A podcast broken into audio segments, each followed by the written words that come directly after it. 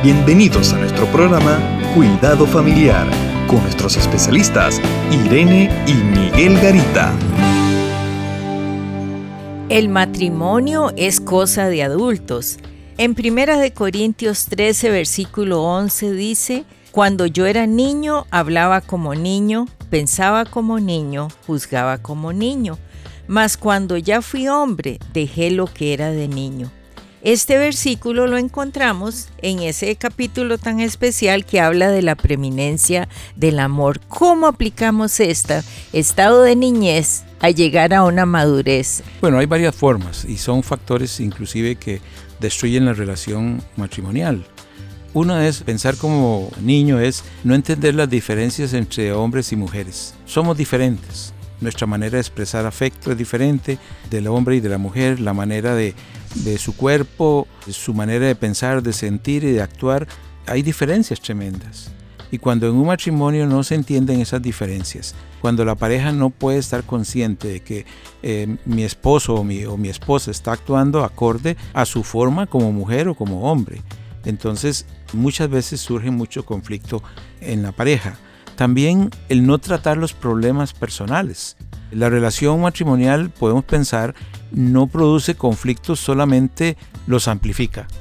Es decir, los conflictos que a veces están en la relación matrimonial son producidos por áreas, formas de conducta nuestra a nivel muy infantil. Y entonces eso hace que nosotros no podamos saber cómo resolver los conflictos en el matrimonio.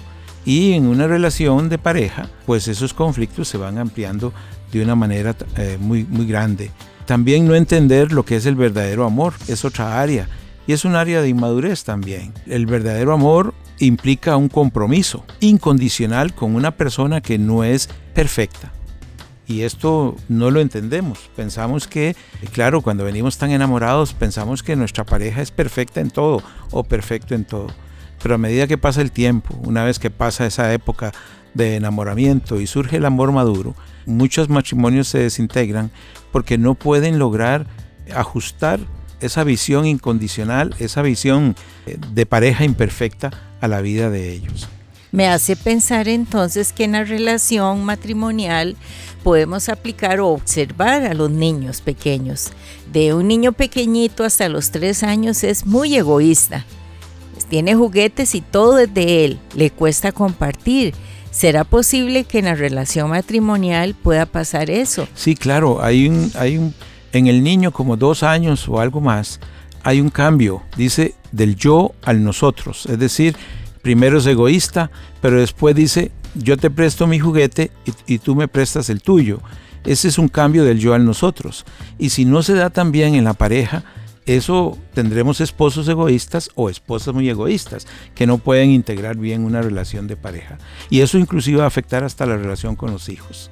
Voy tomando forma o entendiendo este versículo, que si está el amor del Señor en nuestras vidas, voy creciendo, dejando esos aspectos de niño, tal vez irresponsable, tal vez dispuesto a no ceder a un estado de que vamos a construir juntos. Bueno, el amor es, importante en el matrimonio y entender que el amor es hacia, primero hacia una persona que no tiene perfección, sino que vamos construyendo y que nuestro amor hacia ella tapa ese montón de imperfecciones que podamos tener. También este, tapa eso cuando nosotros nos comprometemos con la persona de una manera incondicional. Muchas parejas dicen, bueno, yo sigo si pasa esto, si tú haces esto.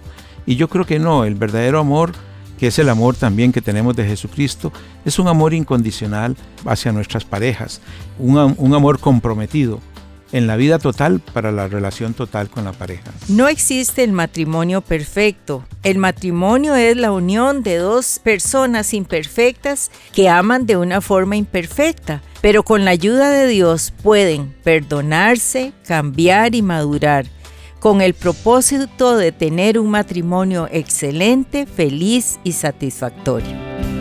Contáctanos a www.mesoamericaregion.org sección Cuidado Familiar. Te esperamos.